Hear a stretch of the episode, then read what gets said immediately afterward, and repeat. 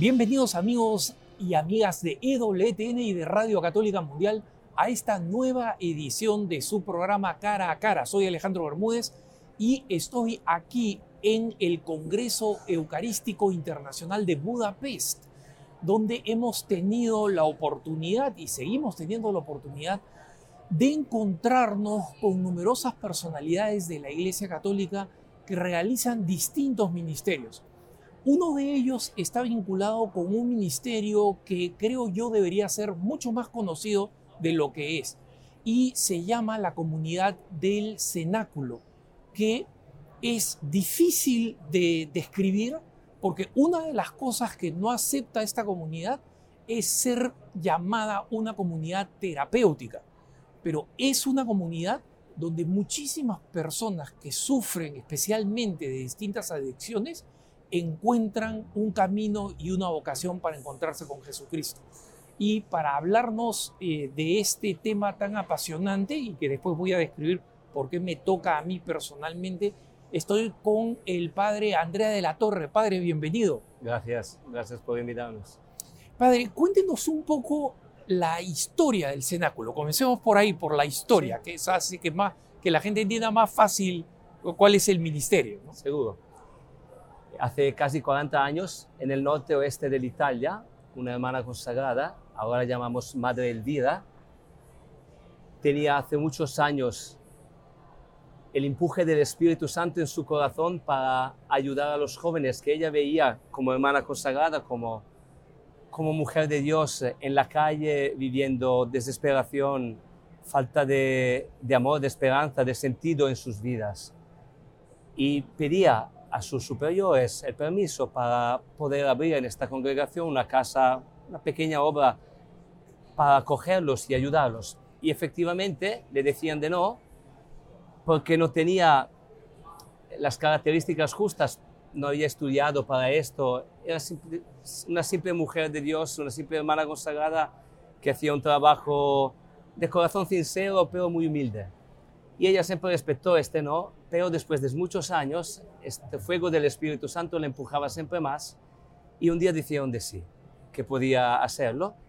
Y gracias a Dios en este tiempo ella se encontraba en una pequeña ciudad del noroeste de Italia, del Piemonte, donde la, la, ciudad les, les dio, les dio una, una, casa que estaba muy ruinada, una casa muy vieja y con muchos problemas. Pero ella cuando la miró, ya la vio como, como ahora, llena de, de, jóvenes, de vida, de, de, alegría, de esperanza, de amistad, de trabajo, de fe. Y entonces abrió así, proponiendo a estos jóvenes que venían a pedir ayuda una vida cristiana, mucha amistad, mucho trabajo, porque necesitábamos de todo, de todo, y vivimos a una hora de providencia. No tenemos nada sino que la, la fidelidad del amor de Dios que nos ayuda en cada... Tenemos 72 casas ahora en el mundo, en cuatro continentes, pero así vivimos, en, la amistad, en la oración y en el trabajo juntos, y así empezó, eh, acogiéndolos. El empezar de la comunidad era más una propuesta de vida cristiana en la amistad, en el respeto mutual, pero los jóvenes, los primeros, eh, veían que estas hermanas eran dos hermanas consagradas, la madre vía una otra y una amiga suya, que por la mañana un poco antes iban en la capilla a hacer algo. Y estos jóvenes un día les pidieron, ¿qué hacéis vosotros por la mañana? Y ella contestó, nosotros rezamos, somos hermanas consagradas, vosotros no lo sabéis, pero esta es nuestra vida. Y los otros les pidieron, ¿podemos nosotros también o no se puede? Y ella dijo, bueno, se puede, si queréis se puede. Es por esto que en esta comunidad, desde el comienzo, empezó a ser una comunidad también de fe, de conversión, de adoración eucarística, mucha adoración eucarística. El desarrollo de nuestra comunidad ha sido un milagro de la Eucaristía, porque cuando empezamos a hacer la adoración eucarística personal cada día y después comunitaria y después en cada fraternidad una hora cada día, y después en, toda la comunidad ahora hay siempre dos, cuatro, seis chicos que están enfrente de Jesús adorando todo el día, toda la noche. ¿eh? Y nosotros hemos mirado que cuando esto ha empezado, ha sido un milagro como la gente, las familias que tenían problemas con sus hijos por adicciones, como usted decía, empezaron a llamarnos en todo el mundo, ¿eh? en todo el mundo. Entonces, puedo decir que somos una comunidad que es un milagro eucarístico, ¿eh? que la presencia de la Eucaristía que gracias a Dios y le damos gracias a los obispos que nos dejan la presencia en nuestras casas, en una capilla, con el Santísimo. ¿eh? Claro. Entonces podemos vivir esta forma de oración tan poderosa y tan llena de, de frutos de gracia eh, y de sanación por estos jóvenes de resurrección de sus vidas. El, eh, padre Andrea, ¿cómo se vincula usted al- a esta obra, a la obra del, del cenáculo? Bueno, yo soy un hijo del cenáculo. Al final, nosotros que somos sacerdotes eh, en esta obra, eh, tenemos esta vocación y este permiso de la parte de los obispos de vivir nuestro ministerio completamente para la comunidad, porque los obispos reconocieron que nuestras vocaciones han nacido en el camino comunitario. Yo personalmente no me soy acercado a la comunidad cenáculo por un problema de adicción, sino que gracias a Dios, mi, mi, mi- padre, especialmente mi madre, una gran amiga de la Madre de la fundadora, siempre me dijo, sabes, tú no tienes problemas de droga, pero sabes que hay estos chicos, estos jóvenes que yo conozco, son más felices que tú. Tienen una cara, un- una sonrisa, ojos de luz, que tú tienes que, que a- a- acercarte tú también y vivir esta experiencia de conversión. Y gracias a Dios eh, conocí la comunidad, me involucré con el corazón a ella. En este tiempo yo no pensaba de ser sacerdote un día, pero la conversión a la Eucaristía, a la amistad, a la misa diaria, al rosario que rezamos cada día tres veces, eh, esto me abrió un mundo de verdad sobre mí, que mi vocación es una vocación sacerdotal.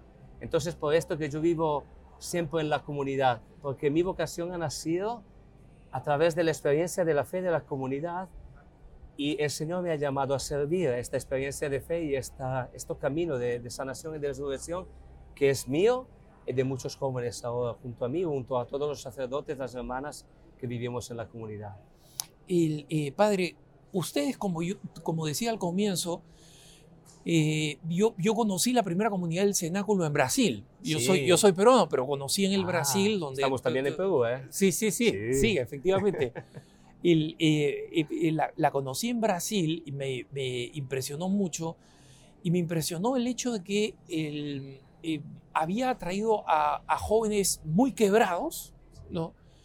Y, y, y- y sin embargo, estos jóvenes no, no sentían que habían, ni se describían a sí mismos como jóvenes que habían entrado a una terapia, entre comillas, sino que simplemente habían reencontrado su vocación humana y, y- esa vocación humana es profundamente cristiana en el, senso- en el sentido que Jesucristo es el, el principal mo- modelo de humanidad. ¿no? Entonces, en esta experiencia que comienza en un pueblecito en el Piemonte, eh, ¿cómo se va descubriendo esta, esta vocación a, desarrollar toda una visión del hombre y toda una propuesta eh, que es mucho más que simplemente decirles vengan y vean? ¿no? Sí.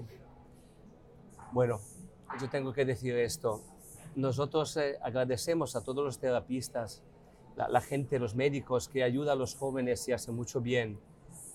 Es verdad que en nuestra experiencia nos hemos enterado que los jóvenes estaban buscando mucho más que una terapia, que una sanación física, que también necesitan. Tal vez antes de venir a nuestras comunidades tienen que estar en unos centros médicos para unas semanas, para un poco Desintoxicarse, claro. desintoxicarse. Pero necesita mucho más. Y mucho más el trabajo espiritual, la resurrección y la sanación de sus heridas más profunda que no empiezan con la droga, sino que la droga ha sido una forma de contestar equivocada a un problema real que vivían como niños en sus familias. Cuando los chicos te hablan, abren el corazón, siempre empiezan cuando eras niños, con sus padres. Hay heridas en las familias, nosotros lo sabemos todos, que en cada familia hay problemas, eh, en cada familia se sufre. Y nuestros chicos son aquellos que en sus familias han sido más, más débiles de, como sensibilidad, han sufrido más, mucho más de, de los otros, no porque los padres eran más feos con ellos o lo trataban diferente, solo porque ellos eran un poco más pobres eh, en su sensibilidad. Entonces esto eh, ha sido para nosotros una, descubierta de cómo la fe la fe cristiana, el encuentro con Jesucristo, la ternura de su madre, la Santísima Virgen María, es algo que todos los seres humanos necesitan para sanar sus heridas. En los últimos tiempos en nuestra comunidad acogemos mucha gente que no se ha drogado, pero viven una falta de alegría, una falta de libertad, una falta de plenitud de vida, que son el encuentro verdadero con Jesús resucitado, con su misericordia, con su paz, que te ayuda a abrazarte a ti mismo, a perdonarte como pecador, a perdonar a tus padres, porque son pobres ellos también, aceptar tu vida, a reconciliarte con tu historia y a reconocer que en tu historia Dios te ama, tú eres importante para Él y hay una vocación de plenitud y de vida buena sobre ti. Esto solo la fe y concretamente la oración te lo da. Si tú no vives una experiencia real y fuerte de encuentro con Jesús en la oración, de encuentro con la Virgen María en el rosario, de la palabra de Dios que en la misa te, despierta la esperanza y la consolación por tus heridas, tú nunca resucitarás. Siempre llevarás en tu corazón unas heridas que son como una, una imposibilidad para vivir la vida en plenitud. Entonces, por esto, el milagro de nuestra comunidad es que se ha manifestado el poder de la vida cristiana, como cada ser humano necesita experimentar la vida cristiana para encontrar y vivir, elegir y nunca perder aún más la plenitud de la vida. Eh, padre, pienso en, en, esta dinámica que usted describe, que transformada en una vida comunitaria real, debe ser una, una vida comunitaria eh, de mucha oración, eh, de, de, una relativa disciplina y de mucha exigencia personal. ¿no? ¿Cómo un joven que aún deseándolo eh, viene de una vida tremendamente desestructurada, se integra paulatinamente a esta vida? Bueno, esto de una parte es un milagro, de otra parte, puedo decir que los jóvenes son capaces de muchas cosas más que nosotros pensamos. Es verdad que cuando tú los miras, cómo entran en comunidad, cómo se encuentran, cómo su vida está totalmente, no solo desestructurada al nivel de, la, de un estilo de vida, sino verdaderamente destruida por el mal, en la voluntad, en la libertad, en la, en la en el equilibrio psicológico, en la mirada sobre las cosas. Pero nosotros hemos contemplado que si hay una persona que se hace instrumento de Dios y se hace encarnación verdadera de su amor en este momento para ti, tu vida, no sé cómo, pero tu vida es capaz de empezar y de levantarse y hacer cosas nuevas y rápidamente también. Nosotros tenemos una costumbre, se llama esto el ángel custodio, que pero no es un ángel, es un hombre, es un chico de la comunidad que cuando está ingresando un chico nuevo, después de unos encuentros que hacemos antes, porque sepan, nosotros no, no, queremos que, que no sepan cómo se vive, que, que después se, encuentren como un poco traicionados, porque es, verdad, es verdad que tenemos mucha disciplina en nuestras casas, no, no tienen el, el, celular, el móvil, no, no, no pueden mirar la tele, la tele todo el día, puede ser do, dos veces por mes, un partido, una película, no hay radio. Eh, hay muchas renuncias, hay una disciplina exigente, es verdad. Y nosotros lo decimos muy claramente antes, unos encuentros para que el chico se entere bien, lo sepa bien dónde está yendo y hacemos algunos días de prueba que viva todo el día y vea, porque sus ojos son la cosa mejor mejor para, para que sepa lo que es la vida. Pero cuando en comunidad, pedimos a, a un otro chico que ya se, se, se, encuentra bien, que ya está en comunidad unos meses, unos años, de estar a su lado por un mes, dos meses. Su ángel custodio le explica todo, lo lleva, eh, lo escucha, le da el consuelo, la amistad y la fuerza para decirle, mira, yo también era, estuvo adicto como tú, pero ahora estoy bien. Eh, es interesante, padre, cómo ese, el, lo que usted relata es el, lo que, el, lo que los documentos del episcopado latinoamericano in, insisten como aplicación del Concilio Vaticano II diciendo el joven es el mejor evangelizador del joven. pero por lo que usted explica es, es eso es profundamente cierto, o sea, profundamente real, especialmente en una experiencia así. Nadie, como quien ha sufrido lo que tú sufres, puede decirte se puede. Porque tú miras en sus ojos que no te está explicando una teoría, sino que te está diciendo una historia verdadera, algo Dios ha hecho para mí y yo era peor que tú. Entonces soy seguro, no sé cómo, pero soy seguro que Dios lo va a hacer también para ti, porque yo no soy mejor que tú. Entonces los jóvenes son los mejores evangelizadores de los jóvenes. Lo que han sufrido son los mejores evangelizadores por aquellos que sufren hoy. Y esto tenemos nosotros como, iglesia que tenemos mucha humildad, de saber que cada uno de nosotros tiene una vocación, pero también nuestros hermanos. Cualquier cosa hagan en la vida, tienen una vocación propia. Y en esta vocación hay una salvación del Señor Jesús real por el tiempo de hoy. En esto la Madre Vida ha sido muy humilde había conocido que tenían ellos que hacer este trabajo. Ella estaba a su lado, como hermana consagrada, como madre, pero la madre no es la hermano. Esto, esto tenemos que ser muy humildes eh, y agradecidos a Dios, que cada uno de nosotros tiene una vocación santa en nuestra vida. Sí. y, esto es, esto es especialmente eh, esperanzador, eh, padre, porque el, cada vez existen jóvenes más rotos, ¿no? Y, más temprano en la edad. Y, existen múltiples teorías al respecto, si esto tiene que ver con, si esto tiene que ver con, con, eh, eh, con las redes sociales, si tiene que ver con la destrucción de la familia, con la desaparición de la familia nuclear con padre y madre. Hay miles de explicaciones, pero ese, eh, el, el, hecho real es contundente, independientemente de cuál es la causa, ¿no? Y es que cada vez tenemos más jóvenes dañados cuando recién están empezando la vida. ¿Esto cómo impacta en su ministerio? Bueno, esto nos hace sufrir muchísimo, porque nos enteramos escuchando a los jóvenes que siempre más sufren, sufren esta falta de verdad. Vivimos hoy una sociedad en la cual no somos honestos con nuestros jóvenes. Les contamos y le damos muchas esperanzas que no son verdaderas. Le decimos que la felicidad la tienen que buscar y la encontrarán en cosas que no le darán la felicidad. Esto nos hace muchísimo sufrir, porque los jóvenes nos miran nosotros adultos como, como si le hemos traicionado.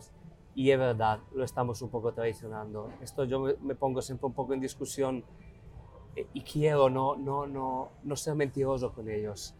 Eh, pero también con ellos. Yo veo que cualquier forma de dependencia tiene siempre el mismo remedio.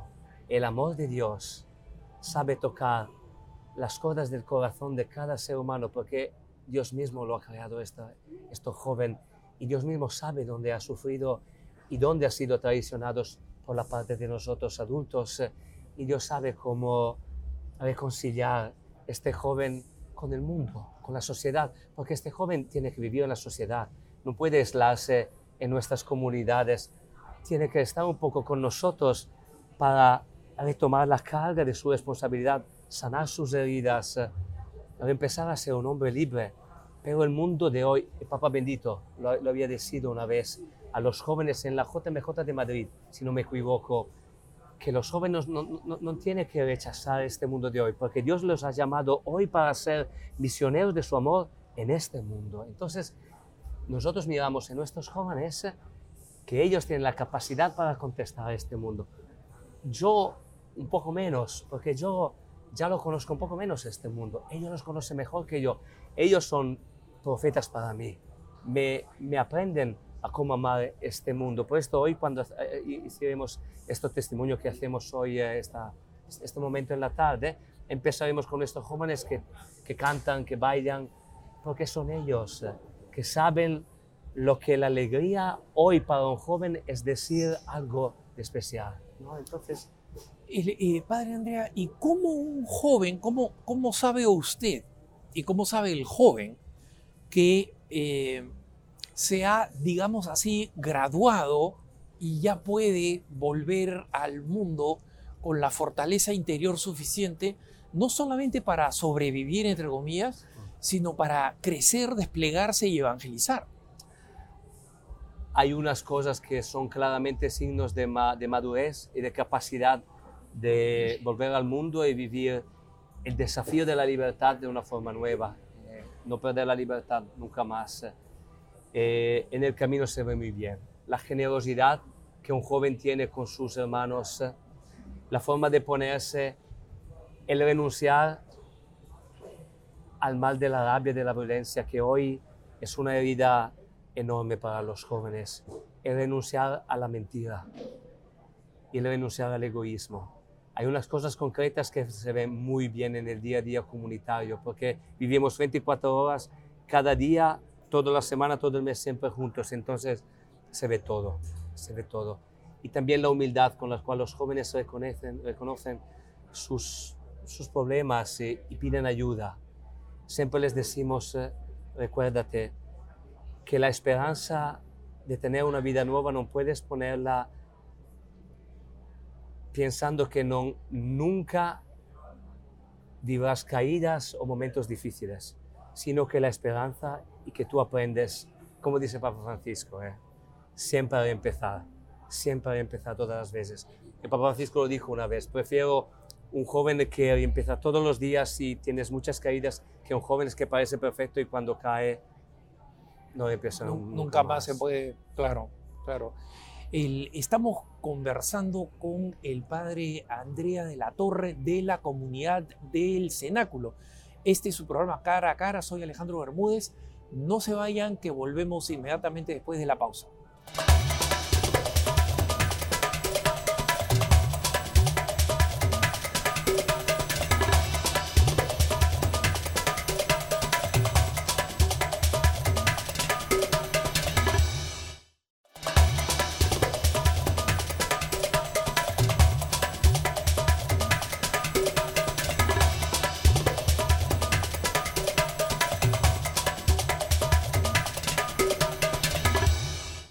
Estamos de vuelta en su programa Cara a Cara con el Padre Andrea, la torre de la comunidad del Cenáculo, hablando de este tema apasionante de la evangelización de los jóvenes y de una comunidad dedicada eh, completamente a los jóvenes.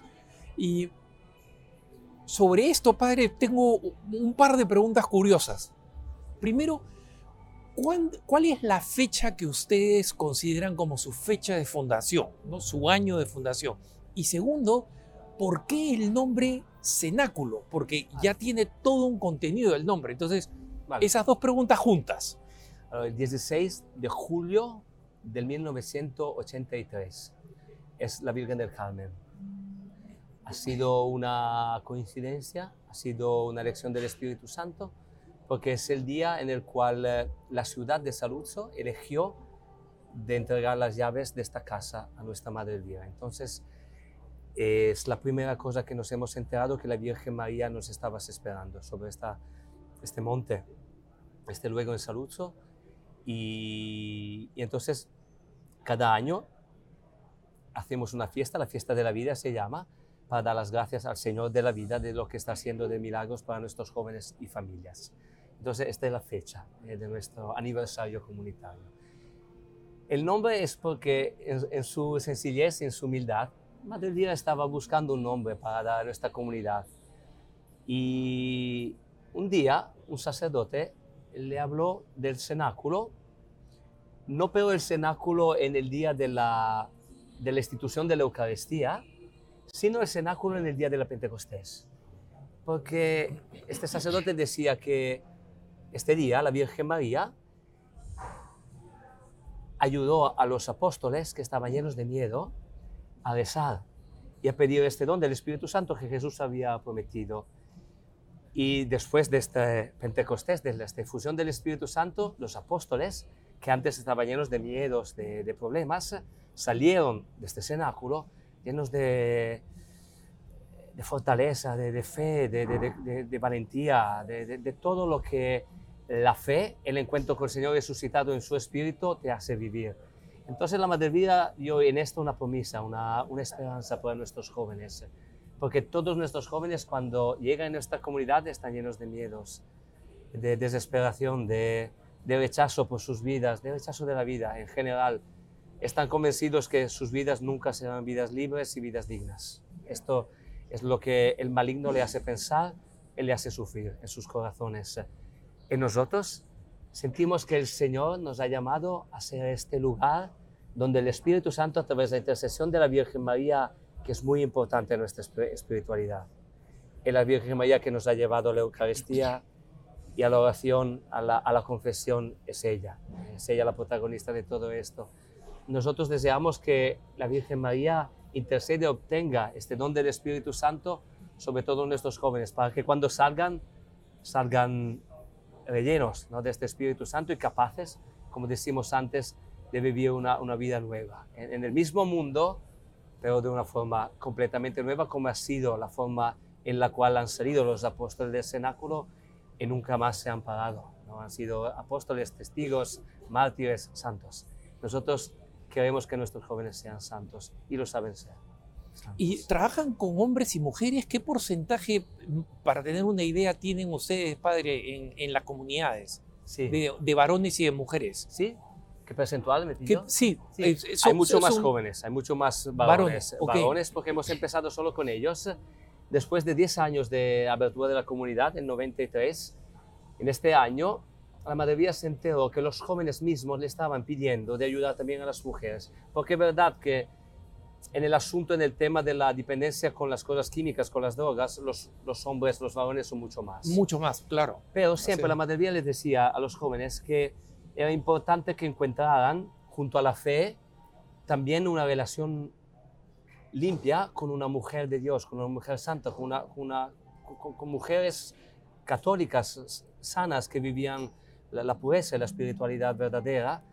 Y siempre le hablaba de, estas mujeres, de cómo comportarse con ellas, de cómo limpiar la relación con las mujeres, porque nuestros jóvenes tenían relaciones con las mujeres muy equivocadas, como puedes, puedes imaginar.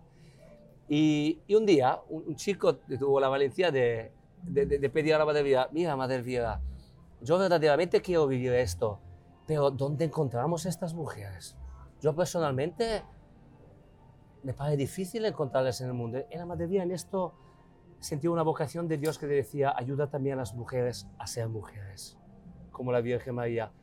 Y se enteró que si no ayudamos a las mujeres, nosotros hombres somos perdidos. Son las mujeres santas que nos llevan a la fe, a nosotros hombres.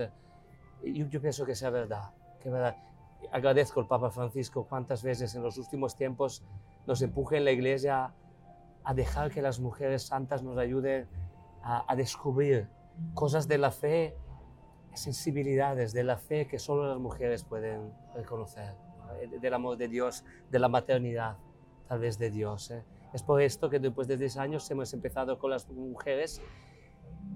Para ayudar a las mujeres es más difícil, porque las mujeres son más exigentes. Cuando sufren, tienen más dificultad a cambiar su vida, mas cuando cambian sus vidas,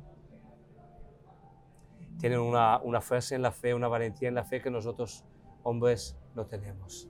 Esto tengo que decirlo, es una verdad que me he enterado eh, en estos años, escuchando las confesiones de las chicas, eh, mirando sus conversiones y mirando la valentía que tienen en el bien, eh, en el bien, en el bien. Y desde, desde fuera y simplemente con la experiencia que he tenido en el apostolado juvenil, eh, eh, mi experiencia es muy, muy similar sin haber pasado por, por todo lo que usted ha, ha, visto en el proceso de reconciliación y de, de, de, de, renacimiento de los jóvenes. Pero en la vida cotidiana también lo veo allí donde, donde eh, las mujeres eh, auténticamente se convierten ¿no? y, y, comienzan a moverse por el deseo exclusivo y genuino, ¿no? sin, sin segundas intenciones, sino el deseo genuino y exclusivo de servir al Señor, eh, son, son líderes absolutamente naturales y pueden ayudar a cambiar muchísimas vidas. ¿no?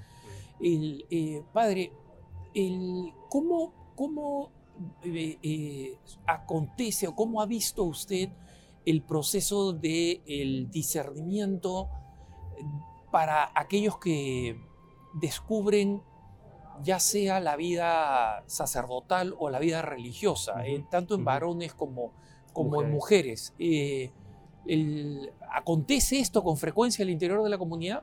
Bueno, podemos decir que sí, que mucho más de lo que había pensado la Madre Elvira.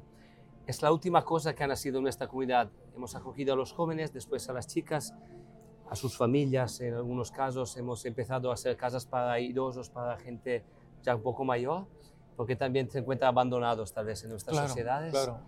Y la última cosa, hace más o menos en la mitad de los, en- de los años 90, un grupo de nosotros, chicos y chicas jóvenes de la comunidad, hemos empezado a pedir a la Madre de Vida de podernos consagrar en esta comunidad. En aquel tiempo, ella era acostumbrada a llevarnos en unos monasterios o seminarios que ella conocía buenos lugares donde nosotros podemos vivir nuestra vocación. Pero unos de nosotros hemos, hemos decidido, no, no, nosotros sentimos que es aquí, aquí que el Señor nos, nos, quiere, tenemos que hacer algo aquí. Bueno, ha sido difícil por ella porque, porque no tenía una formación teológica y verdaderamente no se sentía digna de- de empezar también esto, pero la iglesia, el obispo de, de aquel tiempo le dijo, mira, esto lo quiere Dios. Yo hago de una casa que vosotros tenéis ahora, una casa de formación con un decreto episcopal diocesano, entonces empezad a formar estos jóvenes y estas jóvenes. Eh, yo, yo tuve la, la- la- la- suerte de poder abrir la casa de formación masculina y hoy encontrarme como el formador de, los- de los seminaristas de, de de la comunidad. Y puedo ser testigo que en estos jóvenes, eh, también unos de ellos vienen de una vida de adicción, Sí, no todos, pero unos de ellos ha habido también esta experiencia. Bueno, el milagro de Dios eh, es grande, porque siempre más jóvenes quieren, quieren consagrarse en nuestra comunidad, que como decía usted, es muy exigente. También la forma de, de- de vida consagrada exigente. ¿no? Pedimos una, una pobreza, una, una obediencia y una, eh, y una libertad de, ser castos, de ser, eh, de ser humildes en todo que los jóvenes quieren vivir. Eh, son muy valientes, eh, los jóvenes, también la vida consagrada.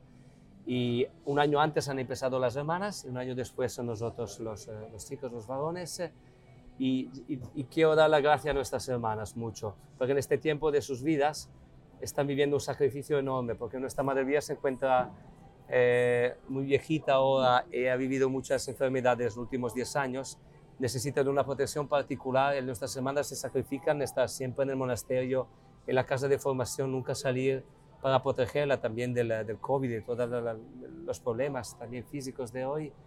Eh, y lo hacen con una, una entrega y una valentía y un sacrificio de sí mismas. Son jóvenes joven, son, jóvenes, son, son chicas que, que tienen, no sé, 30, 40 años, aún menos. Entonces le doy las gracias a ellas porque son muy valientes en esto. sí, que, que- que Dios las bendiga. Y eh, padre, el, eh, yo efectivamente soy testigo de que el, de cómo los jóvenes, eh, por razones eh, muchas veces misteriosas, eh, terminan quebrados y también cómo pueden eh, reconciliarse hasta eh, descubrir una vocación a la vida consagrada o al sacerdocio, porque eh, tengo un, un- un- un amigo eh, franco norteamericano que creció en una familia que se convirtió del judaísmo, ¿no? Y él trabajó conmigo por, por mucho tiempo en nuestra agencia de noticias y, y en un momento determinado me contó que él tenía un hermano mellizo que estaba en una comunidad del cenáculo porque, o sea, su hermano mellizo, siendo, Ajá, ajá. siendo mellizo, ¿no? O sea, habiendo sido criados no solamente con el mismo papá, la misma mamá, sino la misma edad y mellizos, ¿no?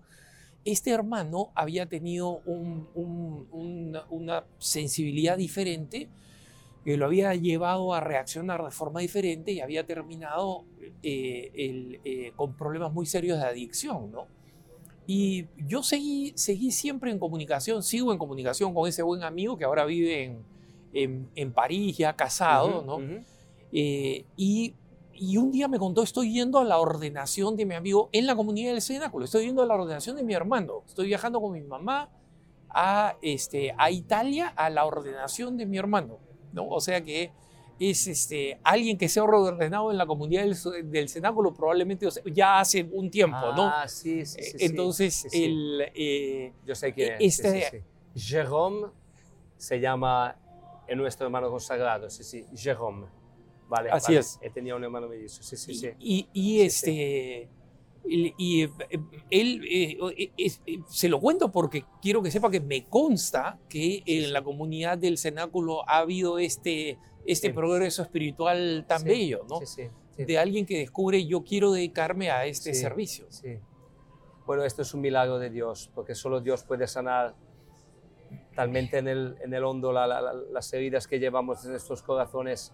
Es verdad que nosotros miramos que lo que hemos sufrido en la vida nos puede dejar un, testimonio más, más poderoso del amor de Dios. De otro lado, tenemos que ser muy humildes siempre, porque donde el mal nos ha herido, tenemos que ser conscientes que somos un poco más débiles, un poco más sensibles.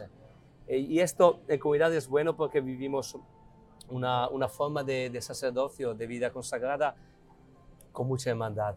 Yo nunca me encuentro solo. Yo siempre viajo en este tiempo de mi vida, puedo viajar a todas las misiones y las fraternidades del- de la comunidad en este tiempo. He sido en Polonia, en Croacia, en, eh, en Medjugorje, ahora aquí en Eslovaquia y ahora voy a Filipinas que tenemos una misión nueva.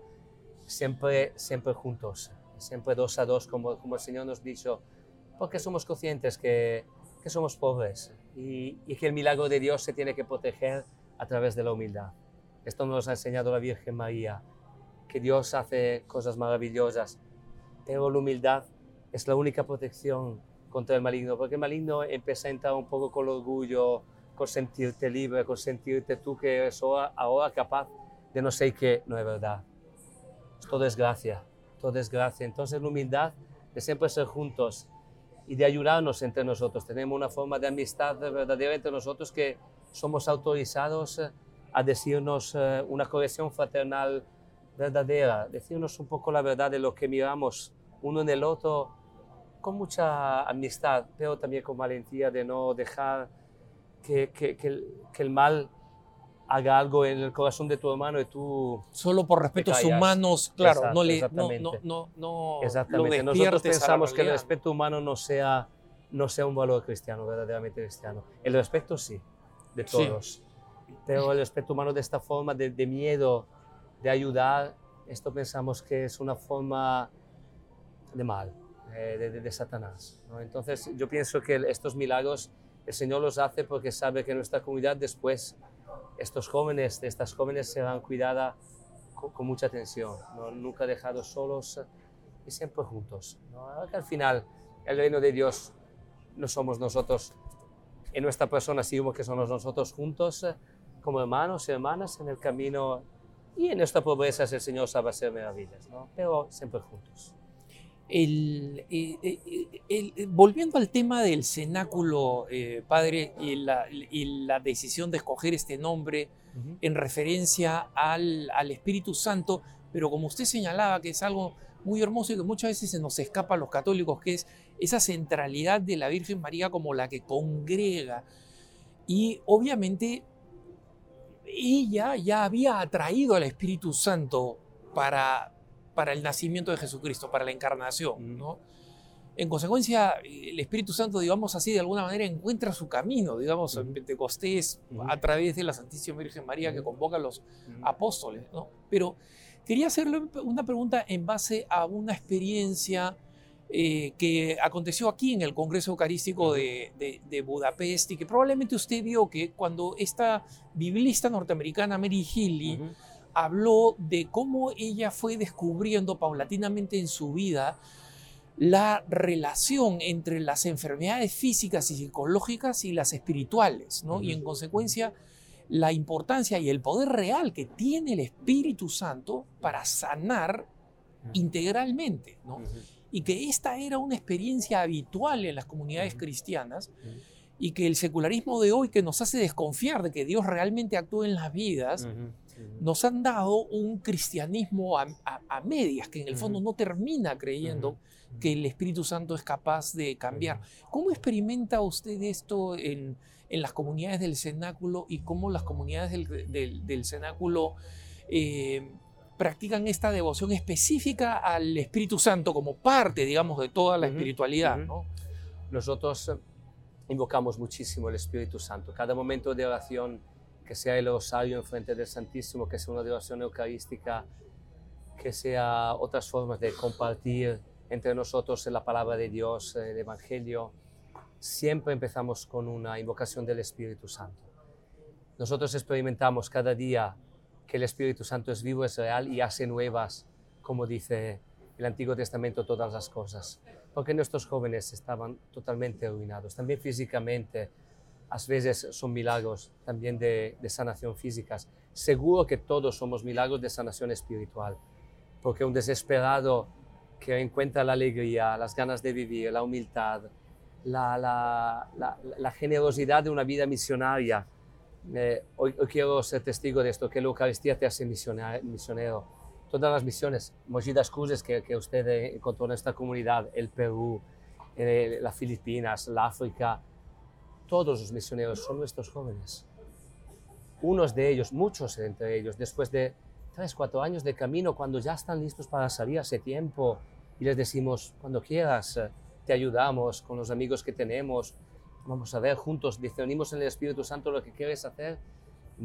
Todos nuestros misioneros con los chicos, con los niños eh, que acogemos en muchas misiones son ellos. Y esto es un milagro espiritual evidente. Y también físicamente se ve que el Espíritu Santo sana. Ahora me encontraba en una casa de Polonia, tenemos cuatro o cinco fraternidades en esta, en esta tierra, esta tierra, y uno me eh, fue testigo conmigo, me dijo, mira, yo cuando en esa comunidad era dealer, era adicto de todo esto, porque mi herida fundamental es que desde cuando tengo tres años hay un bacterio en mis huesos, en mi sangre, que no me deja vivir. Yo no puedo correr, no puedo caminar, no puedo vivir una vida normal. Por esta herida fundamental me encuentro ahora como drogadicto. Pero en comunidad, ahora después de un año y medio, yo puedo poderme de rodillas en el frente del, del, Santísimo Sacramento. Me he enterado que mis rodillas funcionan en frente del Santísimo Sacramento. Es un milagro, porque yo nunca he podido poderme de rodillas en mi vida para decir que el Espíritu Santo es presente en la oración y nosotros hemos contemplado esto, que tú tienes que proponer a los jóvenes de quedarse tiempo en frente de Jesús. no tenemos que tener miedo de proponer cosas exigentes eh, en la fe. Yo digo en la fe y en la amistad, en la vida verdadera. Los jóvenes saben hacerlo y lo hacen con una profundidad, con una capacidad espiritual magnífica, eh, que, te espanta, tal vez, que te sorprende muchísimo. Entonces yo puedo decir que somos también una, un fruto del Espíritu Santo. Nuestra Madre Vida, antes de abrir nuestra comunidad, había hecho experiencias con el renovamiento carismático y había fundado un grupo de renovación carismática en Italia. Había descubierto que, que la Virgen María lo sabe, que la presencia de Jesús en los corazones de los jóvenes hoy, si una experiencia de liberación del Espíritu Santo que despierta la esperanza y abre los ojos espirituales sobre, sobre la presencia de Jesús, a escuchar la palabra de Jesús en la misa, si no hay esta, esto despertarse de la libertad en el corazón, los jóvenes son tan heridos y son tan heridos en la fe porque el mundo los llena de cosas polémicas y negativas. Lo decía también hoy eh, el celebrante de la misa. Eh, el cardenal Hollerich, yes. Cuántas cosas contra la iglesia se tiene en el Facebook en esta cosa. Son muy heridos con la, con la fe. Pero en, en nuestra experiencia, cuando nos ven con ellos, a rezar con ellos, a trabajar en la vuelta con ellos, a sufrir con ellos, a pasar las noches de, de, falta de dormir con ellos, eh, se abren, se abren en el corazón y dejan que el Espíritu Santo despierte esta esperanza nueva en Jesús y en la Virgen María. El, después de todos estos años de bendiciones y de crecimiento, Padre, eh, supongo que muchos de los, de los que eran jóvenes han salido, han formado sus familias. Eh, ellos que que se han integrado al mundo, que, que, están viviendo en la sociedad con sus familias, ¿Cómo se mantienen vinculados a la familia espiritual? ¿Cómo, Bueno, cómo se, se siguen Sí, enriqueciendo sí, sí, y contribuyen con la familia espiritual?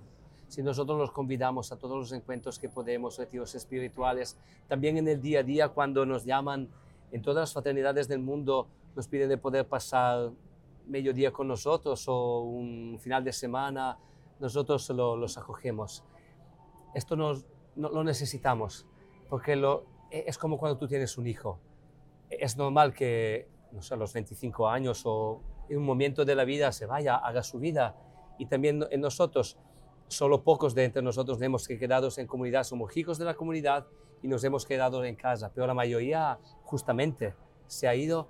Pero como para los padres, cuando vuelven para las vacaciones, eh, no sé, un- una festividad, siempre es una alegría porque llegan con sus hijos, con sus esposas, eh, tal vez llegan también con sufrimientos nuevos, eh, con heridas, pero también es bueno sufrir juntos y compartir estos momentos. Siempre les decimos, si hay un momento duro de la vida, tenemos que vivirlo juntos. Tienes que venir, eh, porque los momentos difíciles se tienen que vivir junto a un amigo, a un hermano, a un padre, a una madre, a uno que te quiere y que sin juzgarte está a tu lado y te acompaña en este momento. Después, cuando estás bien, te vas. ¿no? Pero tenemos mucha relación con ellos y gracias a Dios, porque también para los jóvenes que ahora se encuentran en comunidad, a mirar a ellos que hace 20 años que salieron, le da esperanza, les dice, mira, ha- han, han sufrido lo que tú sufres ahora, más ahora está viviendo lo que tú quieres vivir mañana y se puede, porque se enteran que todo esto es real, es una vida real que viven en, en el bien, en la, en la bendición de Dios. Padre, en los dos últimos minutos que nos quedan, ¿qué le diría a un joven que está viendo, eh, que lo está escuchando y viendo en este momento y que dice, yo quisiera vivir eso, pero no estoy convencido de que sea real, de que sea para mí, es tal vez para otros, pero yo ya estoy demasiado partido? Eh, yo le diría a este joven, eh, y, y- le miro en, en la cara, eh, Dios te quiere. Y nosotros hemos experimentado en estos años cuánto Dios quiere la vida y nada es imposible para Él. Solo esto, si tú sufres, la única cosa que te digo que no es verdadera y que tienes que convertirte es el maligno que te dice que tu vida no es preciosa, importante, única y preciosa como una perla para Dios. Tú eres una perla preciosa. Tienes que hacer todo lo que puedes para basar tu vida y darle a tu vida la plenitud, porque tú mereces la plenitud y Dios te la quiere dar ahora y para siempre. Padre, muchísimas gracias. Sepa que todos los que nos acompañan a través de EWTN y de Radio Católica Mundial siempre rezan por nuestros invitados y rezan por su ministerio. O sea que muchas más personas todavía van a seguir rezando por usted, Padre, y por el, el cenáculo para que siga creciendo hasta la estatura que Jesucristo eh, quiere para hacer tanto bien. Que Dios le bendiga y muchas gracias. A vosotros, a ustedes, a vosotros. Gracias.